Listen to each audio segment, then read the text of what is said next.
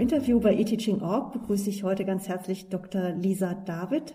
Als Freiberuflerin unterrichtet sie Hochschuldidaktik an vielen österreichischen, deutschen und auch luxemburgischen Universitäten. Und im Zusammenhang mit dem eTeaching.org Themenspecial das Selbststudium mit digitalen Medien unterstützen, hat sie sehr schnell darauf hingewiesen, dass da Lernportfolios eine wichtige Rolle spielen könnten. Und das hat sie in einer Lehrveranstaltung im Wintersemester 2021 erprobt. Um diese Veranstaltung soll es in diesem Interview hauptsächlich gehen. Zunächst mal ganz herzlich willkommen, Frau David. Ja, guten Tag. Ich freue mich sehr, dass wir miteinander ins Gespräch kommen auf diesem Weg. Ja, prima. Dann stelle ich ganz zu Beginn die Frage, war die Arbeit mit dem Lernportfolio im Wintersemester 2021 eigentlich eine Reaktion auf die besondere Situation während der Corona-Semester oder haben Sie vorher schon Lernportfolios eingesetzt?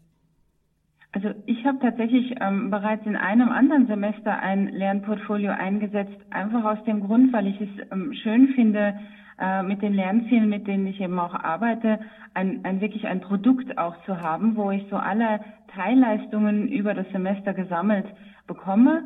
Und deswegen war das tatsächlich also für die zweite Lehrveranstaltung dieses Mal ähm, wieder einmal so eingesetzt.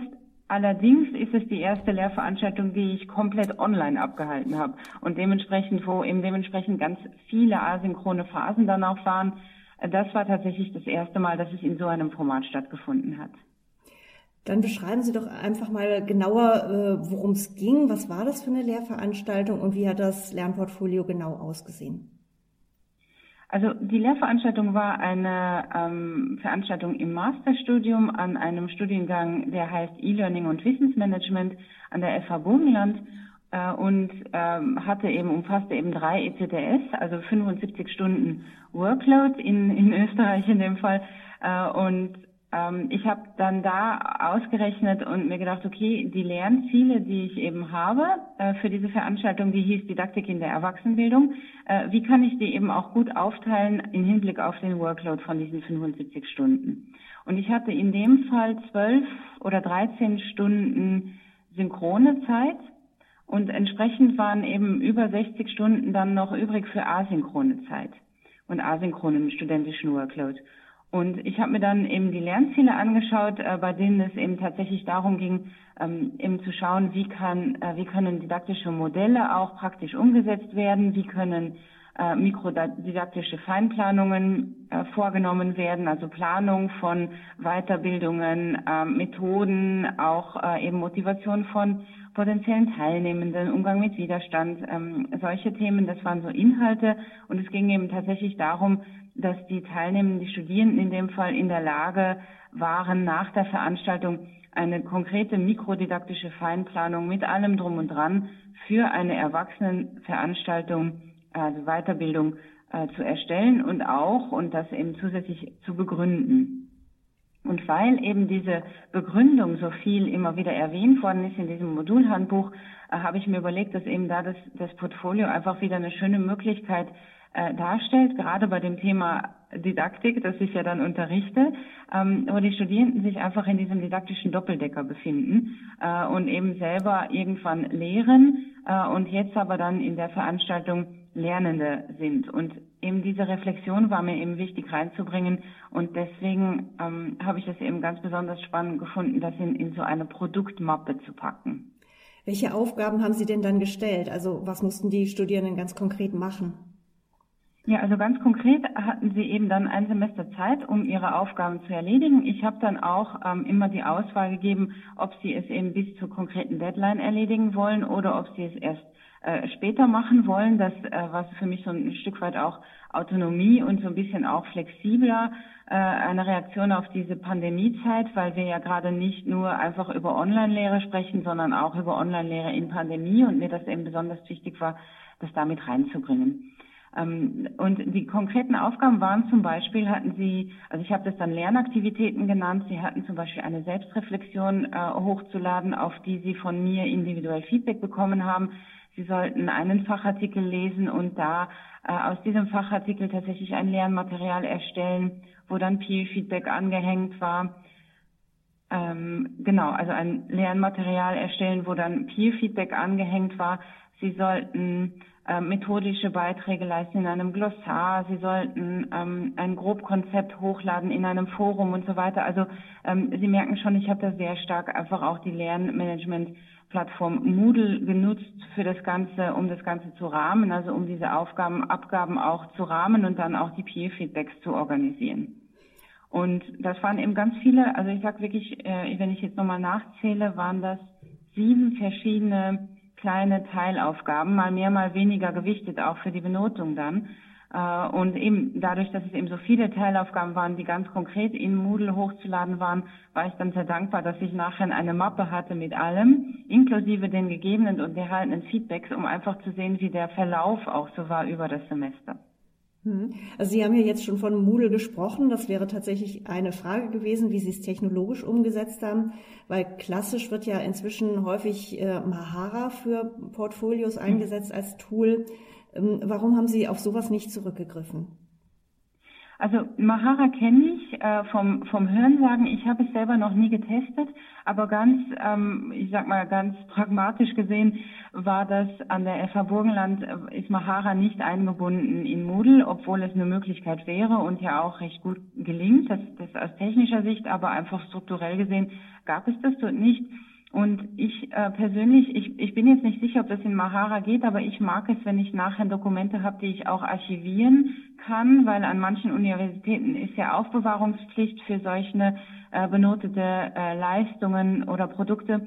Und ich dann einfach, ich habe dann einfach die PDFs äh, die ich dann abgeben habe lassen, äh, kann ich dann bei mir leicht archivieren. Also das waren so die Gedanken. Zusätzlich habe ich eben aus Studien auch gelesen im letzten Jahr, äh, im Pandemiejahr, dass Studierende einfach extrem viele Tools äh, ähm, sozusagen haben mussten und auch äh, sich selber registrieren mussten, um an vielen verschiedenen Lehrveranstaltungen teilzunehmen. Und ich wollte nicht noch zusätzlich etwas ähm, sozusagen Voraussetzung, voraussetzen, eine Registrierung voraussetzen bei einem Tool, das eben nicht sowieso schon in der Lernmanagement-Plattform angebunden ist, also eingebunden ist. Man kann auf jeden Fall also festhalten, ähm, dass sich ein Portfolio auch mit einfachen technischen Mitteln umsetzen lässt.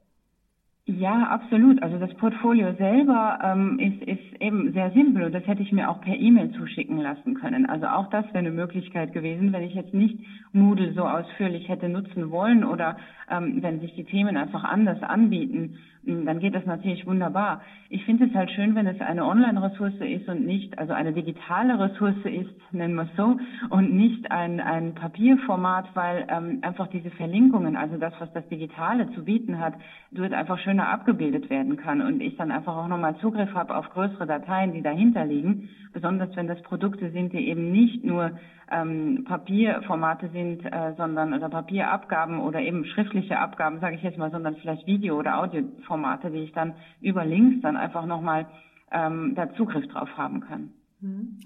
Also Sie haben unterschiedliche Rückmeldungen von den Studierenden bekommen auf sieben Aufgaben im, im Laufe des Semesters. Haben sich Ihre Erwartungen ähm, an die Methode erfüllt?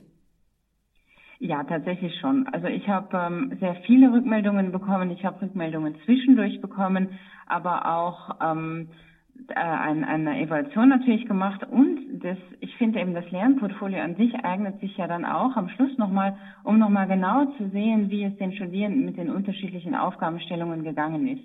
Also allein das ähm, äh, finde ich wieder total spannend. Und die Rückmeldungen waren bis auf, also ich hatte 29 Studierende, die abgeschlossen haben und bis auf eineinhalb, sage ich mal, Studenten, Studentinnen ähm, waren alle sehr, sehr überzeugt.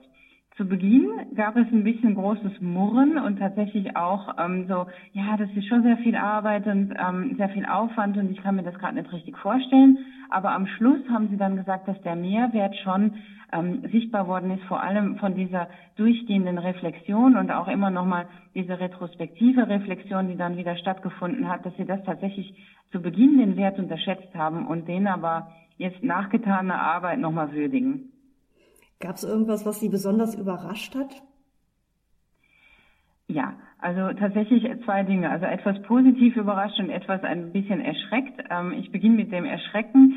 Ähm, die Studierenden oder meine Studierenden in dem Studiengang hatten Schwierigkeiten mit dem Reflexionsbegriff.